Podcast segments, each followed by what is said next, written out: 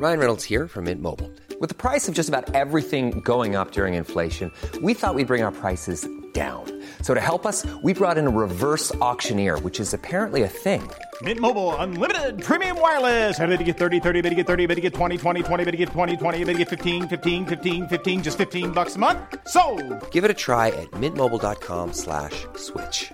$45 upfront for three months plus taxes and fees. Promo for new customers for limited time. Unlimited more than 40 gigabytes per month. Slows. Full terms at mintmobile.com.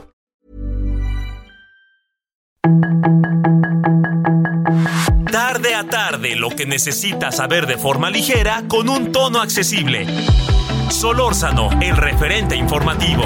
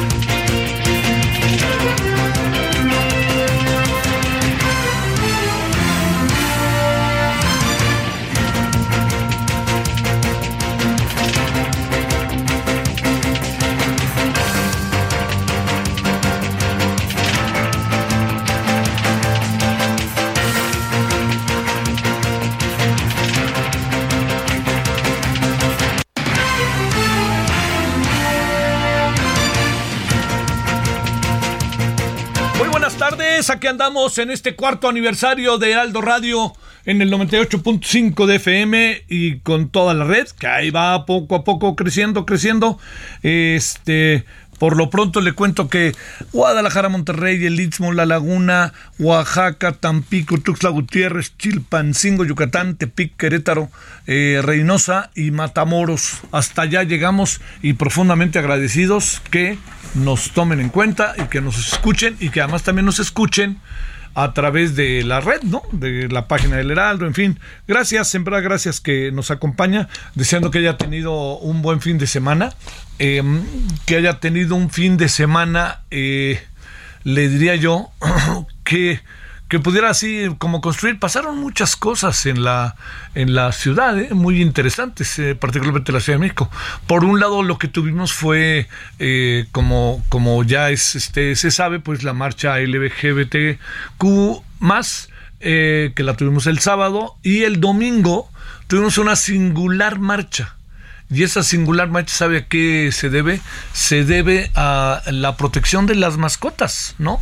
particularmente de los perros, perras, que este, que hay que estar cuidando y que hay que estar con ellas y en todo esto, ¿no? Que yo pienso que es un asunto de enorme relevancia atenderlo.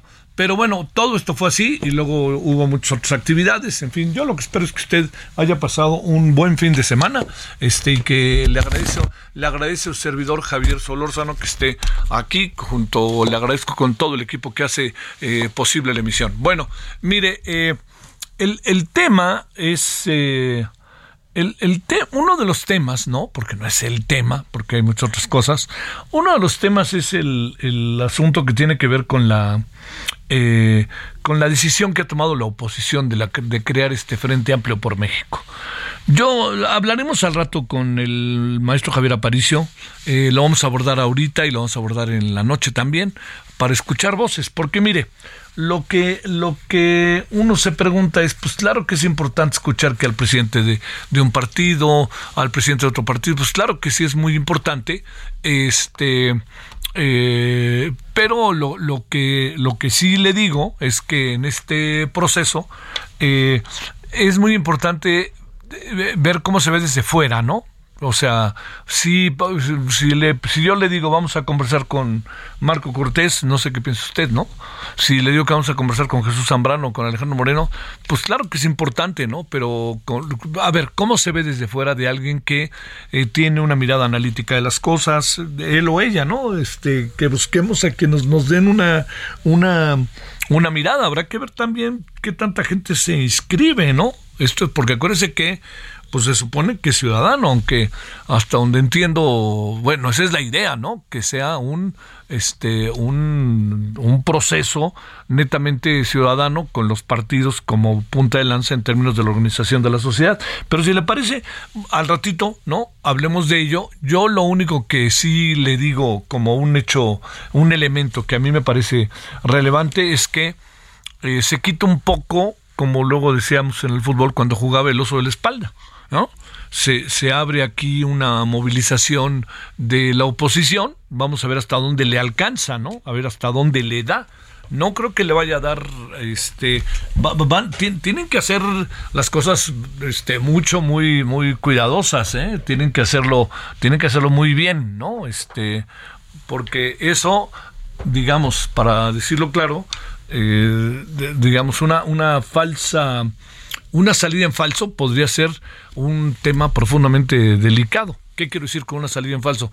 Pues que no alcancen a cumplir todos los, este, los acuerdos a los que han llegado, que esa es la gran clave del asunto, cumplir con los acuerdos que han llegado. Entonces, este es uno de los temas que me parece que, que, que van a estar a lo largo de estos días. No dejan eh, dice, no, no, no dejan por ningún motivo, que esto me parece eh, muy importante, no le dejan el, el espacio vacío a Morena, que eso es algo que es importante porque lo que sucede con eh, al dejarle el espacio vacío a Morena, pues significa que Morena va solito. Por eso al presidente no le gusta lo que está pasando, ¿eh? digamos, eso es lo que yo intuyo.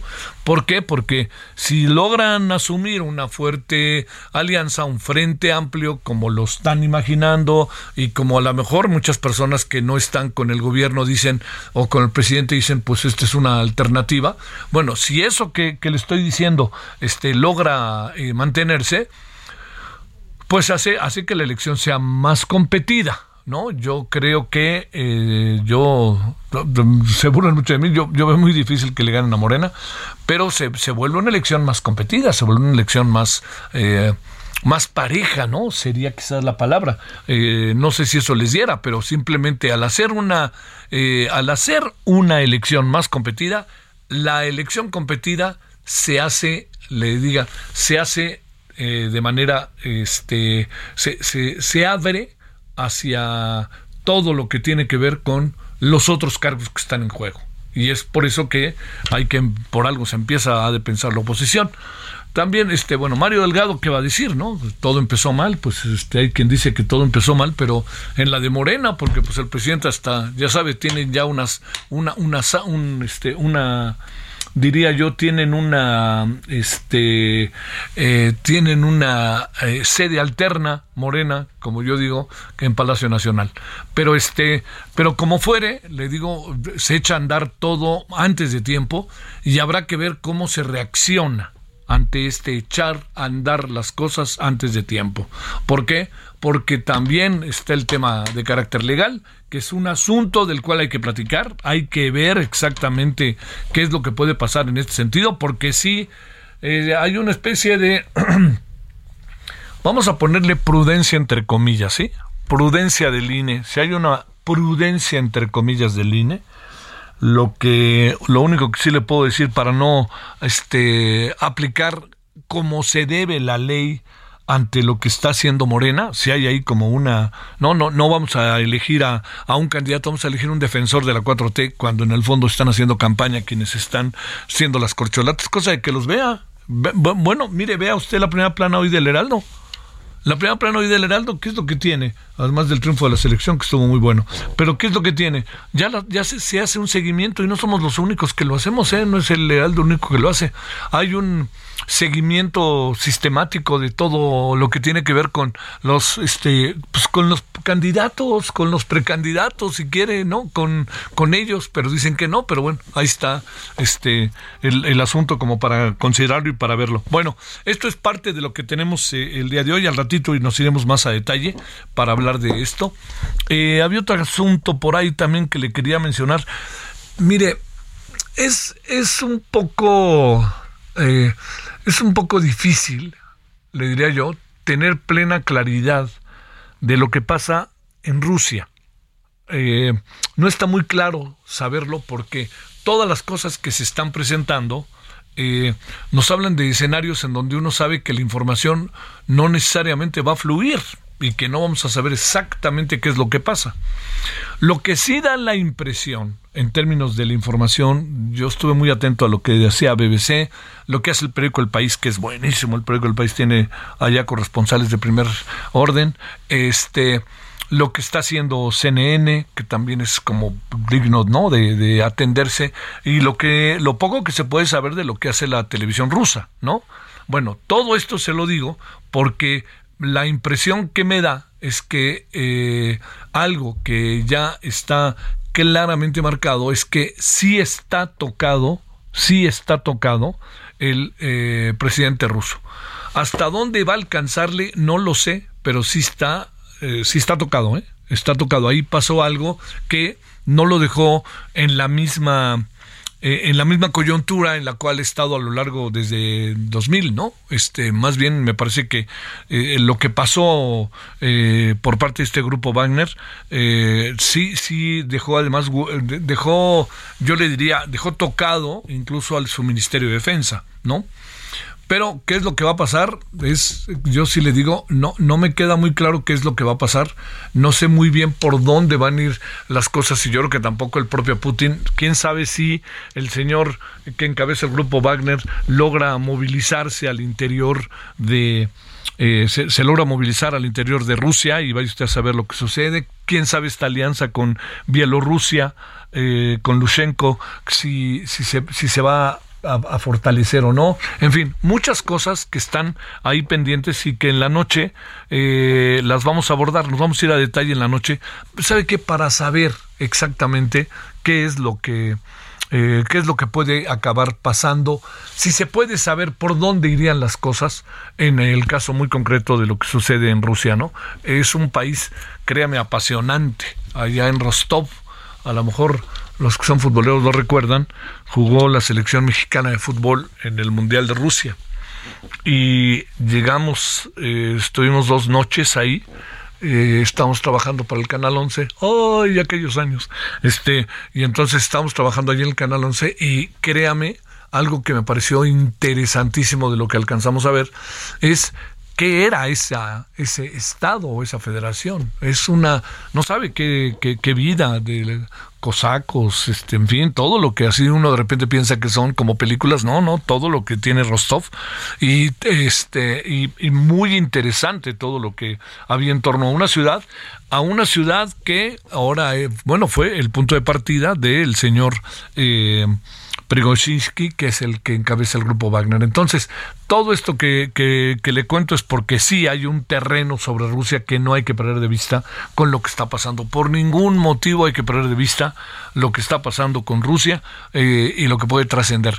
Y el presidente pues, en, en Estados Unidos, no casualmente, dijeron, pues se abren grietas, se abren grietas y se ha de imaginar que si se abren grietas, para Putin, pues este se fortalece también esta, este mundo dicotómico que por un lado lo encabezan Estados Unidos y por otro lado China, ¿no? Entonces, bueno, hay muchas cosas muy pendientes, hay muchas, muchas cosas. Le diría yo, este, por lo pronto, eh, hay, esta va a ser una semana movida para ver cómo al final acaba desarrollándose, que esto me parece importante, a ver cómo se va a desarrollar esta semana en términos de la propuesta del Frente Amplio por México. Y el presidente, pues en estas actitudes que él tiene, dice que en dos días dice quién va a ganar, que todo lo va a decidir este eh, Claudio Javier González, yo, yo no, yo no, no, no sé bien, bien, bien por qué le, le, la verdad, no sé bien, bien, bien por qué se le concede tanta importancia a Claudio Javier González, pero bueno, este, así es, y punto, por algo lo, lo verá el presidente o el presidente se construye un adversario visible, ¿no? Más bien, más que fuera un personaje representativo de qué. ¿De qué es representativo Claudio Javier González? Tiene derecho a hacer lo que hace, pero ¿de qué? A mí no me representa, ¿usted le representa? O sea, ¿o qué? ¿Está en partido? ¿No está en partido? No, no hay, es, a lo mejor se, se, construyen adversarios también, ¿no? Bueno, 17 con 15 en hora del centro, yo le agradezco muchísimo que esté con nosotros. Estuvo bueno lo del fútbol, digan lo que digan, auténticamente yo sé que a la selección de Honduras seguramente un buen equipo amateur mexicano de los tiempos de la Liga Española, pues no digo que le gane, pero sí le pegaba un buen susto, pero este, pero ¿y eso qué? O sea, lo importante fue jugar, meter goles y generar generar una abierta y definitiva este, confianza, ¿no? Que yo creo que eso es una de las grandes claves de lo que está viviendo la, el fútbol mexicano. No creo que llegue muy lejos el fútbol mexicano, pero pero bueno este no creo que llegue muy lejos sé conste que lo digo. Pero por lo menos que no hagamos cosas indebidas y que no hagamos el ridículo no 17 16 en el centro cuarto aniversario de Heraldo Radio. Muchas felicidades Adrián Laris a todos los que hacen posible. A mí me tocó estar desde hace dos años. Si yo ya tengo dos años por acá no tres años con sí. Ah mire tres años. Ay, está bonito. Entonces desde aquí le mandamos este saludos a todo el equipo que encabeza Adrián Laris y le mandamos saludos al público que nos hace el favor de ser posibles de hacernos posibles ante usted. Vámonos 17 16 en hora del centro. Solórzano el referente informativo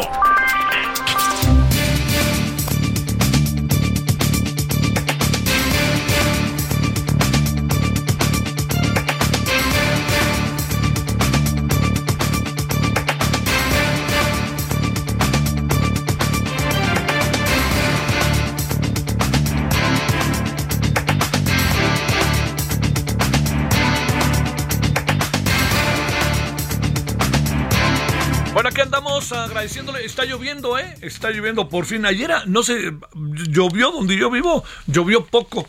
Pero este fue ahora sí que mucho ruido y pocas veces porque todo el, todo el día uno dice va a llover, va a llover. Y luego también hoy, pues no se salió el sol. Entonces uno dice va a llover. Ahí medio chispió.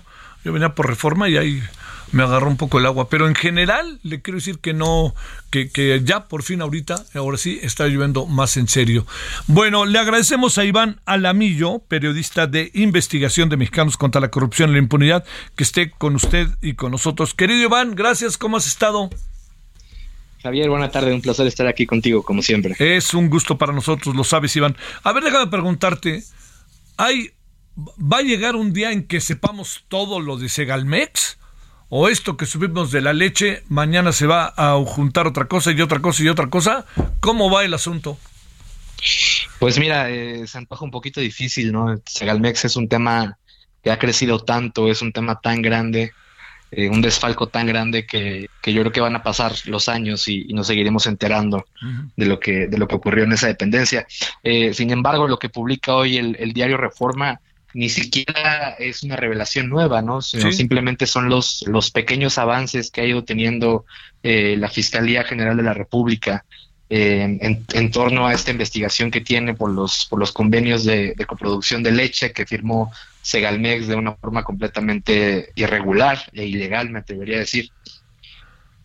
O sea, todo esto que estamos sabiendo es, digamos, un poco lo, lo que la Fiscalía está incluso dando a conocer. ¿Tú hasta dónde crees que, quiera, que realmente quieran llegar cuando yo veo que meten a la cárcel a alguien que lo que hizo fue denunciar y por fortuna lo sacaron a los cuatro o cinco días, este, o que nomás parece que no pasa absolutamente nada con quien era el director de Segalmex? ¿Qué, qué, ¿Dónde estarán estas piezas claves de todo esto, Iván?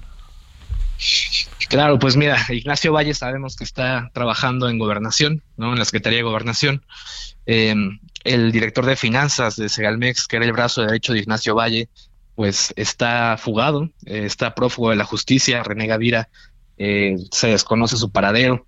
y pues al parecer no hay voluntad política para que este caso avance en la Fiscalía General y las responsabilidades se finquen contra quien verdaderamente se tienen que fincar. Eh, nosotros publicamos en, en, diciembre del año pasado que una persona muy cercana a Ignacio Valle, al director general de Segalmex, actualmente es asesor del fiscal general Alejandro Gersmanero. Eh, esto pues con el obvio conflicto de interés que, representa para ambas partes, ¿no? Eh, sobre todo para el fiscal general. Entonces, eh, pues sí, teniendo esta, esta persona ahí en la fiscalía, se antoja pues difícil que, que Ignacio vaya algún día a rinda cuentas. Oye, este, esto de la leche es, eh, es delicado, todo es delicado, ¿no? Pero me refiero, ahí hay muchas, muchos componentes del asunto o qué alcanzas a apreciar, Iván. Sí, el asunto de la leche es particularmente delicado, ¿no? Por, por todo lo que implica el tema de la distribución en, en las tiendas rurales de, de Liconza que, que llegan a los rincones más apartados del país. Eh, a estados como Chiapas, como Oaxaca, donde la gente pues eh, básicamente depende de, de, este de esta distribución de leche de, de liconza. Eh, y fue leche que se dejó de entregar o que incluso se entregó en malas condiciones en algunos casos. Entonces, algo que debería ser una parte fundamental de la política social en este país, pues se desempeñó de una forma bastante, bastante pobre durante esta administración. El presidente sabe de esto. Es una empresa, Segalmex es una, es una institución, una organización, fue creada en esta administración. ¿El presidente la ve pasar o, o, qué? Y diría, no es un asunto, diría, de enorme relevancia. Sí, creo que el presidente eh, empezó a conocer del desfalco, ¿no? Desde que las primeras alertas comenzaron a sonar en, en distintos medios.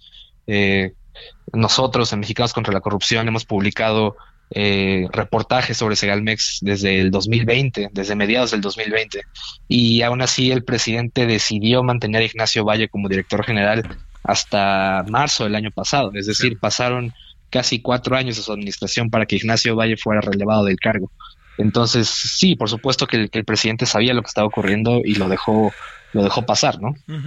Oye, y por este, eh, en, en cuanto la imagen de gobierno eh, queda el gobierno profundamente deteriorado, ¿no? O sea, es un acto de corrupción que además es en la empresa que tú hiciste, con las personas que tú tienes, pero luego dicen algunos periodistas le vieron la cara o alguna cosa parecida como si fuera una, pues lo diría la, Madre Teresa de Calcuta, el señor Valle, ¿no? Sí, así es. Eh, de hecho, eh, me parece que Segalmex era la oportunidad de oro de este gobierno, ¿no? Para reivindicarse y reivindicar su, su discurso anticorrupción, de barrer las escaleras de, de arriba para abajo, ¿no? Eh, lograr un poco de justicia en este caso, pero eso no ha ocurrido. Eh, incluso Ignacio Valle ha sido señalado por la propia Auditoría Superior de la Federación y por la Secretaría de la Función Pública, que son pues los máximos órganos fiscalizadores del país, eh, no solamente por nosotros los periodistas. Entonces pruebas hay de sobra para, para proceder eh, legalmente, pues me atrevería a decir que contra el propio Ignacio Valle, porque él fue el director general de, de Segalmex durante estos cuatro años e incluso él firmó varios documentos que lo incriminan directamente en algunos casos. Oye, eh, también hay otra cosa, Iván, algo que me parece muy importante. Mucha gente que trabaja con el señor Ignacio Valle, mucha gente, pues viene trabajando con él desde también lo que pasó por ahí en el sección de Salinas, ¿no? Sí, así es, eso es bastante importante eh, resaltarlo, que el equipo que conformó Ignacio Valle para, para llegar a Segalmex estaba lleno de exfuncionarios de la CONASUPO, eh, de la época de, de Salinas de Gortari. Eh, por ejemplo, el director de operaciones de, de Diconsa era un funcionario que se llama Fernando Peón, que venía de la CONASUPO. otro funcionario, ¿no?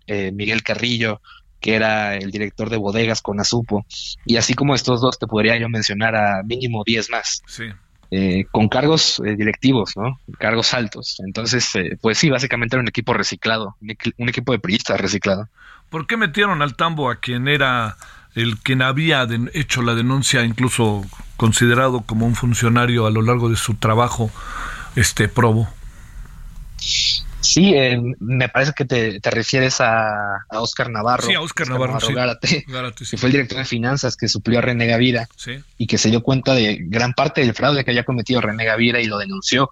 Hasta el momento es un misterio saber por qué la Fiscalía General procedió contra, contra Oscar Navarro. Eh, lo importante es que el juez, el juez que, que llevó la audiencia, eh, pues determinó que no había elementos para procesarlo, ¿no? Y para vincularlo a proceso.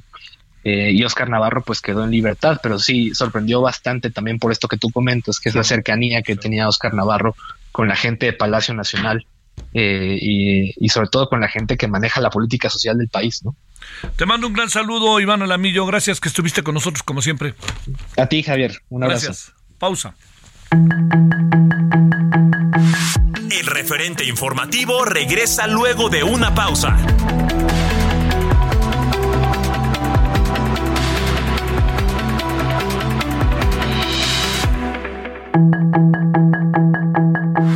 Estamos de regreso con el referente informativo.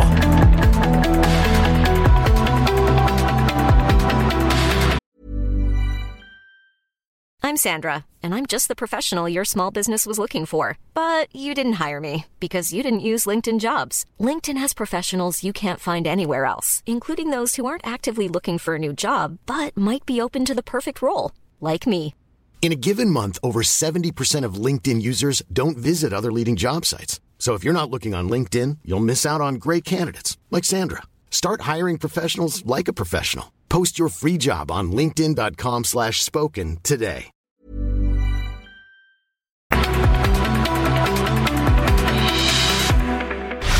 En el referente informativo le presentamos información relevante. Va por México elegirá candidato con encuesta y estudios de opinión. Comisión permanente frena nombramientos del INAI.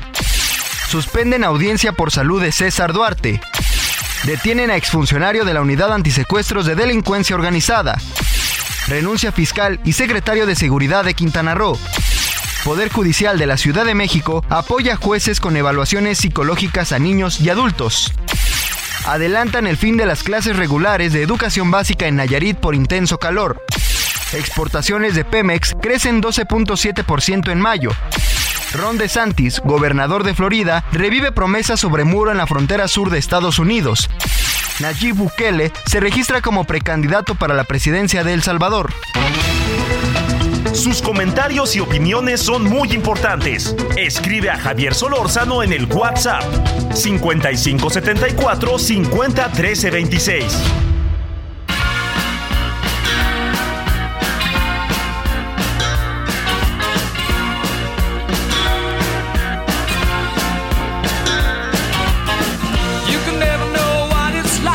Your blood like winter freezes just like ice. And there's a cold and lonely light that shines from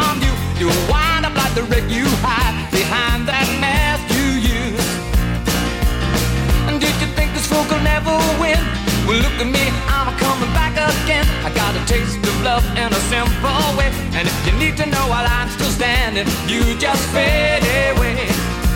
Don't you know I'm still standing better than I ever did? Looking like a true survivor, feeling like a little kid.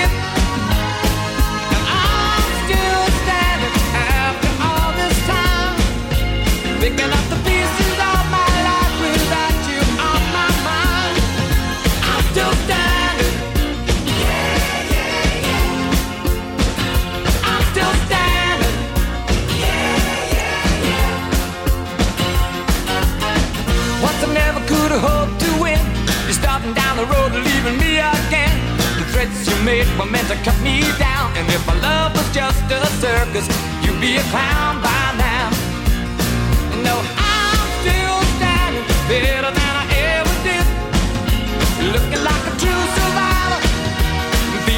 Bueno, Elton John fácilmente reconocible, I'm Still Standing.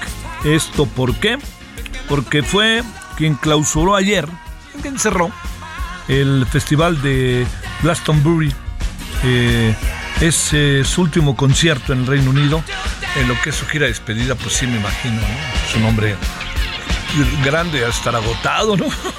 Y este, cada vez que hay un concierto, pues Es mucha adrenalina, por más que lo haya hecho muchas veces, ya eso no está, no está tan fácil, pues, ¿no? Pero bueno, es este sensacional este hombre, sensacional. La verdad que me parece muy bueno. 17.34 en la hora del centro.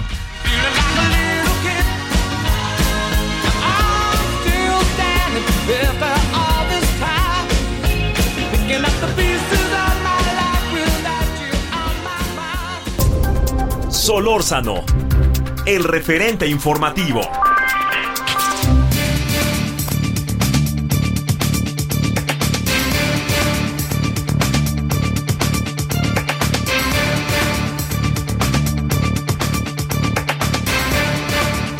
Le agradecemos a Javier Aparicio que esté con usted y con nosotros. Él es profesor investigador del Centro de Investigación y Docencia Económica, el CIDE. Muchas gracias, Javier. ¿Cómo has estado? Hola Javier, muy buenas tardes a ti y a tu auditorio. Muy bien, agradeciendo la lluvia. Sí, por fin, ¿no? Ya, ay, ya por fin. Ahora viene otra onda de calor, ¿eh? pero va a tardar un poquito, unos días. Oye, déjame plantearte, eh, Javier, ¿qué piensas de lo que pasó en la mañana en cuanto a forma, fondo, en cuanto al presidente diciendo yo en días, dos días les digo quién va a ser, este, no hay mucho vuelta que darle, todo lo decide, es una faramaya, todas esas cosas, a ver. Sí, bueno, primero lo que sí me llamó la atención eh, los calificativos del presidente porque es como quien dice el que las hace no las consiente, ¿verdad? Entonces eh, en, en, Morena tienen en marcha pues esto que todos que varios hemos mencionado este este simulacro de de, de, de precampaña y creo que la oposición está haciendo su, su propia versión, su propia versión de precampaña. eh, pero si la de la oposición es Faramaya, la de Morena pues ahora sí que es competencia de faramayas. eh, eh, ahora, te, tendría dos respuestas. Mira, una es desde el punto de vista legal y otra desde el punto de vista político, ¿no? De, de competencia electoral. competencia electoral sí. Desde el punto de vista legal, creo que tanto, tanto la precampaña de Morena como la de la oposición, eh, sí están, si se pues las puedes considerar ilegales o están en la frontera de la ilegalidad, ¿no? Ahora, sin embargo, desde el punto de vista de la competencia electoral, pues ahora sí que si, que si uno, si, si, un, si la coalición del gobierno ya está haciendo sus esfuerzos de precampaña, pues mal, mal haría la oposición en, en esperarse más. Ahora, hay variantes. La, la, la variante del, de, de, la propuesta del Frente Amplio Opositor sí, sí, sí es diferente, sí tiene diferencias importantes con lo que está haciendo Morena. A ver, ¿dónde están esas? Entonces, una es, eh, en el caso Morena, Morena está convocando a pues una, una sola encuesta entre seis precandidatos preseleccionados por el presidente, ¿no? Eh, en el caso del frente, pues la puerta está abierta eh, a que se inscriban los interesados, a que tengan que juntar firmas, después tener debates y la posibilidad, la, este, este híbrido de combinar encuestas con, con voto con voto directo. Ajá. Pero yo ahí veo una diferencia. La, la lista no está prese, no está no hay preseleccionados. Se Sí. puede inscribir quien quiera que crea que pueda juntar estas firmas, ¿verdad? Sí. No, es que eh, bien dices, Javier, en el caso de, eh, de, de Morena, el presidente circunscribió el asunto a tres, cuatro, lo que pasa es que los otros brincaron, ¿no? Que bueno, que no es de Morena, pero es de Morena en algún sentido, pues este eh, Fernández Noroña, y el otro ahí cayó para hacer faramaya. Este, pero me refiero, el presidente al poner esos le quitó, le hizo un lado a todos los que hubieran eventualmente querido ser, los hizo un lado, ¿no? Sí, sí, vimos el caso de Jade con Podevsky y demás. Entonces, sí hay, sí hay diferencias que creo que son, que son importantes en, en la forma en que se hacen estas cosas. Ah, por ejemplo, también hay, hay que, hay que darnos cuenta, sí, sí habla, sí es muy triste el estado de los, del sistema de partidos políticos en México, donde ningún partido político está dispuesto a tener una elección abierta, una elección abierta a que la población o la militancia eh, vote por, por precandidatos ya sea porque no tienen un padrón confiable o porque tienen un padrón, pero lo que no confían es en sus propios, en sus propia militancia, no, no confían en, en el acarreo de votos de sus propios correligionarios. ¿No? Entonces, este, por, ese es el argumento con el cual Morena se va a las encuestas. Y, y bueno, la oposición, pues dice un híbrido, ¿no? Mitad encuestas, mitad votación abierta, pero fíjate qué delicado es el tema de quién entra al padrón de la votación. Sí, sí, sí. sí. Oye, Eh, y, y, bueno, habida cuenta de que las elecciones, desde un punto de vista democrático, una elección primaria abierta sería una muy buena forma de identificar un buen perfil para la presidencia. Eh, sin embargo, las elecciones primarias también tienen sus riesgos, digamos, no, no, es, no, es, no es gratuito, te pueden generar conflictos, divisiones, desgastes. Oye, ¿qué piensas de, eh, de esta decisión que tomó Mauricio Vila? Da otro tipo de argumentos, ¿no? Pero los otros que medio se habían puesto y que se hicieron un lado, y también el este el propio este Sergio Aguayo, ¿no? Que dijo, a mí no me gustó lo que acabó paseando al final. Este Germán Martínez que tampoco iba a tener ninguna posibilidad, pero dijo, me hago un lado, pero él argumenta porque ese es un lado que tiene que ver con las reglas y por la forma en que se hicieron las cosas. Sí, claro, porque también la oposición, los partidos de oposición están argumentando un acompañamiento de parte de, de organizaciones de la sociedad civil, y pero bueno, en estas y eso creo que es digno de celebrarse, pero el diablo está en los detalles, ¿no? El diablo está en los detalles porque para todos se debe ser claro que, que el acceso el acceso privilegiado a la boleta lo tiene el control lo tienen los partidos políticos y, y, lo que y lo que están haciendo es bueno tratar de darle de darle algo de participación a, ciertas organizaciones de la sociedad civil. Se habla de un comité un comité electoral que va a tratar de organizar de darle cierta credibilidad a la, a la elección interna.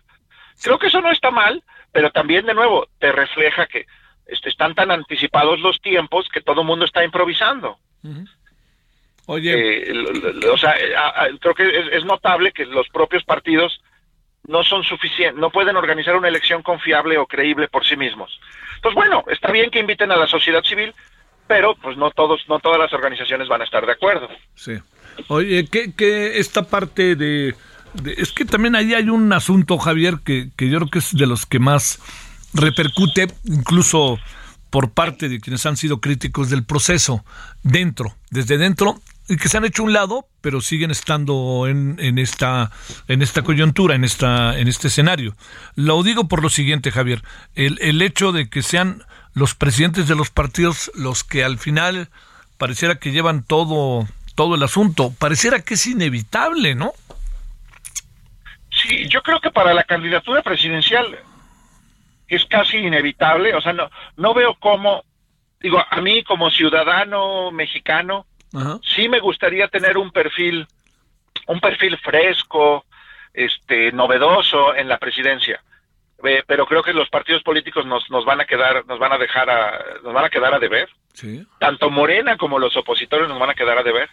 Ahora, eh, a lo mejor es demasiado, a lo mejor es demasiado pedirle a los partidos políticos que, que, ofrezcan una candidatura presidencial novedosa, eh, independiente, etcétera. Pero está el otro margen, a ver, hay, hay gubernaturas, hay elecciones legislativas, congresos locales, presidencias municipales.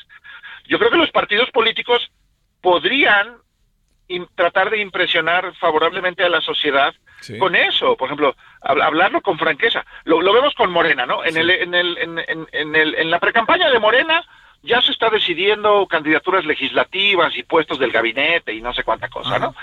Bueno, yo creo que la oposición podría decirnos algo como, miren, este tal porcentaje de las candidaturas legislativas van a ser ciudadanas, o tal porcentaje de las gobernaturas o tal por, o, tales presidencias municipales, de, modo que la sociedad sí se sienta, que la sociedad civil que no se siente representada por estos partidos, por lo menos se sienta eh, convocada, ¿no? Oye, eh, ¿qué futuro le auguras a esto que tiene que ver con la decisión que tomó la oposición hoy? Pues mira, yo, yo pago por ver, yo creo que sí, eh, sí es importante que se que midan fuerzas, o sea, sí, eh, este asunto de, medir todo con las encuestas me parece insuficiente. ojalá que sí haya debates, ojalá que sí haya oportunidad de que la sociedad conozca un, poco más de los perfiles que están dispuestos a levantar la mano, porque creo que sí es muy importante que la oposición presente una buena candidatura presidencial bueno, un, buen menú de opciones. Porque si no hay un buen menú de opciones, pues el resultado electoral pues sería eh, no, no tendría incertidumbre, sería el que todos podríamos anticipar, ¿no? si, si la oposición no hace algo importante, notable, pues ya sabemos, ya podemos anticipar el resultado de la elección del próximo año. Sí. Eh, ¿Ves? Eh, hay una narrativa, para cerrar, Javier, hay una narrativa en la cual se insiste de que en algún sentido la elección está un cuanto tanto definida del 2024 en favor de Morena, particularmente la presidencia, no así el Congreso, etcétera. De esto entiendo que es una narrativa, pero si nos atenemos a los escenarios, pues parece que por ahí vamos, ¿no? Sí, a ver, sí, yo creo que hay que hay que hay que ser realistas con, con la información que tenemos sobre la mesa. Eh, yo sí creo que el partido en el gobierno tiene una ventaja, lo, lo hemos visto en las elecciones de gobernaturas, yo creo que eh, Morena tiene ventaja en la elección presidencial. Ahora, yo no diría que ya tiene la certeza del triunfo, simplemente tiene una ventaja. No sé si de 70% o de 80% su probabilidad de triunfo, pero sí tienen una ventaja. Ahora, falta un año y la oposición y la sociedad civil tienen tienen que decidir cómo van a responder a eso, digamos. De arranque, de arranque el partido en el gobierno tiene ventaja. Y, y vemos cómo están incluso adelantando tiempos y demás. Bueno, oposición y sociedad civil tienen que decidir cómo responder ante, esto, porque si das, si das, mira, yo como, como analista te diría eso, de bueno, todo puede pasar, ¿verdad? Pueden pasar muchas cosas, sí, pero la oposición tiene que hacer su, trabajo, los partidos tienen que hacer su trabajo, no pueden decir, dar, dar por perdida la presidencia y concentrarse en lo legislativo, porque, porque tú necesitas un candidato presidencial o una candidata presidencial que, que le ayude a las legislativas, a jalar el voto. Eh, no lo sabemos, las candidaturas legislativas pues no generan el mismo entusiasmo que una candidatura presidencial. Claro, claro. Se lo tienen que tomar en serio, incluso sabiendo que las probabilidades están en su contra, pues así, es esto. Bueno, este, pues veremos qué pasa, porque también hay algo, eh, de alguna otra manera, pues sí supongo que algo que sucedió con este con, con Morena y quizá con el propio presidente es que a lo mejor no se le esperaban, ¿no? O, o, no estaba totalmente en su no en su radar, ¿no? Claro, bueno, es que son las consecuencias. Morena, el presidente y Morena adelantaron los tiempos. Bueno, pues ahorita la oposición está adelantando los tiempos.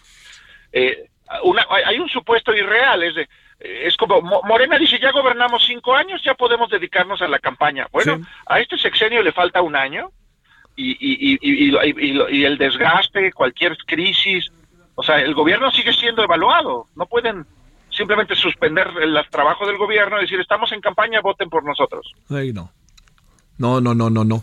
Pero, pero bueno, el presidente sigue confiando en su, en, su, en su popularidad, que, que en honor a la verdad, Javier, no ceja, ¿no? Más bien da la impresión de que pian pianito, décimas, milésimas, pero diario ahí pasa algo, ¿eh?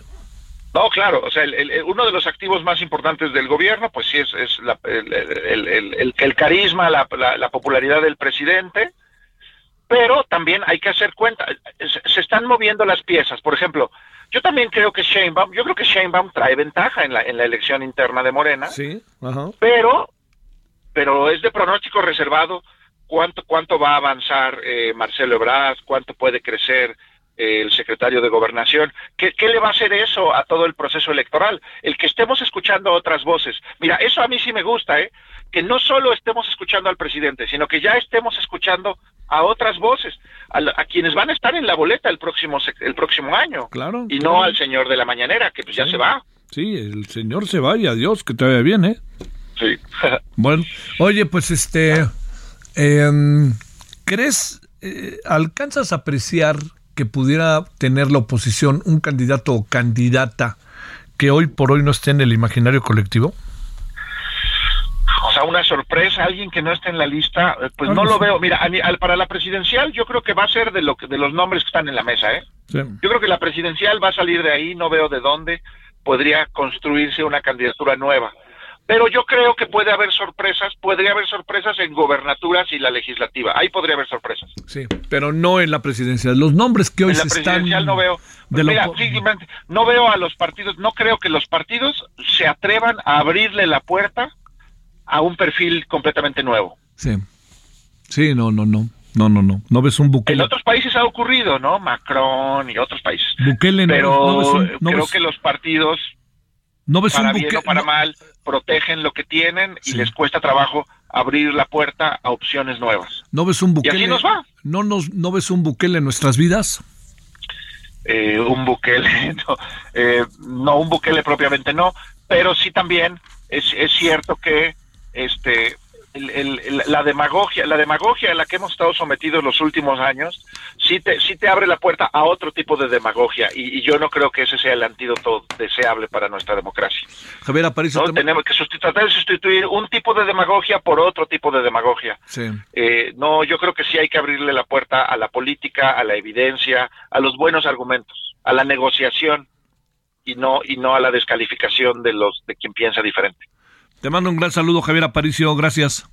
A ti, Javier. Buenas tardes. Gracias, buenas tardes. 17.49 en la hora del centro. Solórzano, el referente informativo.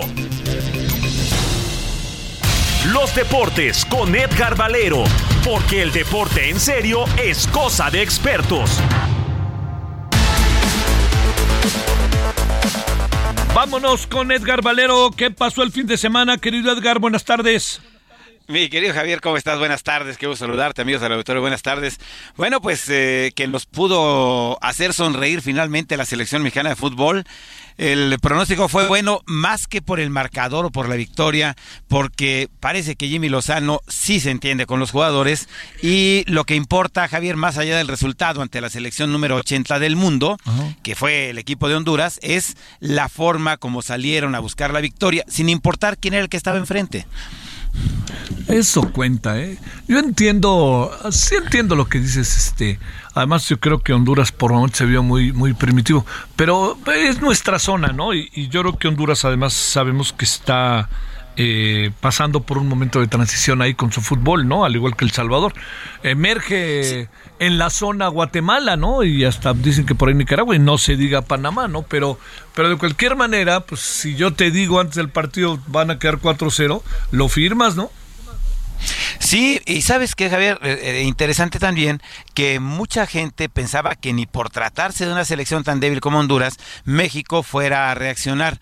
Por eso decía yo que más allá del resultado y más allá del discurso que ya se volvió himno aquí en este país en las últimas horas de vámonos con calma y tranquilos, y eso, claro que hay que irse con calma. Eh, lo que importa es que la selección tome ritmo y que estos partidos de la primera ronda que le restan, porque también el partido contra Haití, si, si Honduras es el 80, eh, Haití es el 84, o sea, tampoco es un equipo mejor, aunque haya estado peleando recientemente en Centroamérica y el Caribe por posiciones, y el equipo de Qatar, curiosamente Javier, puede ser una mejor prueba por ser la quinta mejor selección del continente asiático en este momento, al menos según las listas de la FIFA. Son parámetros, son, son indicadores únicamente. Entonces, que acabe de acomodarse el grupo, que acaben de entenderse, que sigan eh, construyendo, eh, pues con cara a devolverle a la gente un poco de más optimismo respecto a lo que va a ser la selección nacional. Hoy nadie podemos firmar que contra otra selección como Argentina o como Brasil, a los que solíamos competirles, siquiera estaríamos en condiciones de terminar con un marcador digno. Pero ya es ganancia que haya un mejor ánimo y un optimismo que nos lleve a que el equipo funcione mejor. Sí, eso sí. Mira, el, el- la palabra está importantísima, ¿no? En la vida que es el ánimo. Eso es, creo, algo ahí que puede pasar. Este, nos falta quién, Haití y quién más. Y Qatar, Javier. Sale. Bueno, pues este, y luego ahí, este, ¿cuántos quedan? Eh, de esos van a, van a avanzar dos de cada grupo, iremos a la ronda de los cuartos de final. Y eh, el, según lo que vaya sucediendo, podríamos llegar a toparnos a, a Estados Unidos en las semifinales. Pero pues no nos preocupemos todavía porque Estados Unidos no pudo sacar la victoria ¿no? en su primera salida también. Eh, entonces eh, quiere decir que, que por eso hay que ganar cada partido y, y ganarle al que esté enfrente, ¿no? Sí. Eh, eso es lo más importante. ¿Qué más hubo el y- deporte? Bueno, pues que ya tenemos campeón de campeones, Javier, que es el equipo de Tigres, derrotó 2-1 al Pachuca. Eh, un partido entretenido, interesante, pero fíjate, en unas cuantas semanas al frente del equipo de Tigres, de Robert Dante Siboldi ya tiene dos títulos y en septiembre podría conseguir un tercer título porque va ahora al torneo, bueno, a la confrontación esta de la Campeones Cup, así, Campeones Cup, en español y en inglés, contra el campeón de la MLS, que es el equipo de Los Ángeles de Carlos Vela, eh, y que esto sería pues una especie de revancha de la final de la Conca Champions, donde Tigres derrotó 2 a 1 a justamente el equipo de Vela hace eh, dos años. Así que interesante, se entregaron también los balones de oro, a lo mejor del fútbol mexicano, y, la estrella de la noche fue, sin duda alguna, Henry Martín, mejor delantero, eh, el campeón goleador y el eh, mejor jugador de la Liga MX, aparentemente. Se burlaron ahí los de Azteca, ¿no? ¿No? tantito, tantito, ¿sabes qué? Eh, hubo designaciones muy cargadas, pero mientras esto siga siendo un misterio, Javier, que nadie sepa quién vota, cómo vota y por quién vota, eh, va a seguir habiendo designaciones extrañas. Pues yo lo único que te diría es que este Henry Martin, que no me gusta mucho como futbolista, metió goles de tres puntos y eso lo hace muy importante. Bueno, mi querido Edgar, pues nos vemos al rato, ¿no? Sí, eh, Javier, platicamos acerca de las 21 medallas de oro que lleva México en El Salvador. Qué bueno, qué bueno, qué bueno. Órale, nos vemos. Gracias. Gracias, un abrazo, buenas tardes. Nos vemos al ratito, 21 horas en hora del centro. Estaremos en Heraldo Televisión y estaremos en el frente de la noche. Gracias. Este, felicidades a todos los que estamos aquí en radio y a usted eh, por este cuarto aniversario. Adiós. Hasta aquí Solórzano, el referente informativo.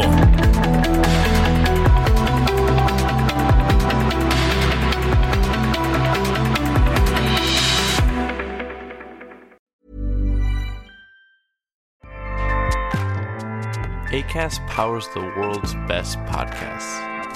Here's a show that we recommend.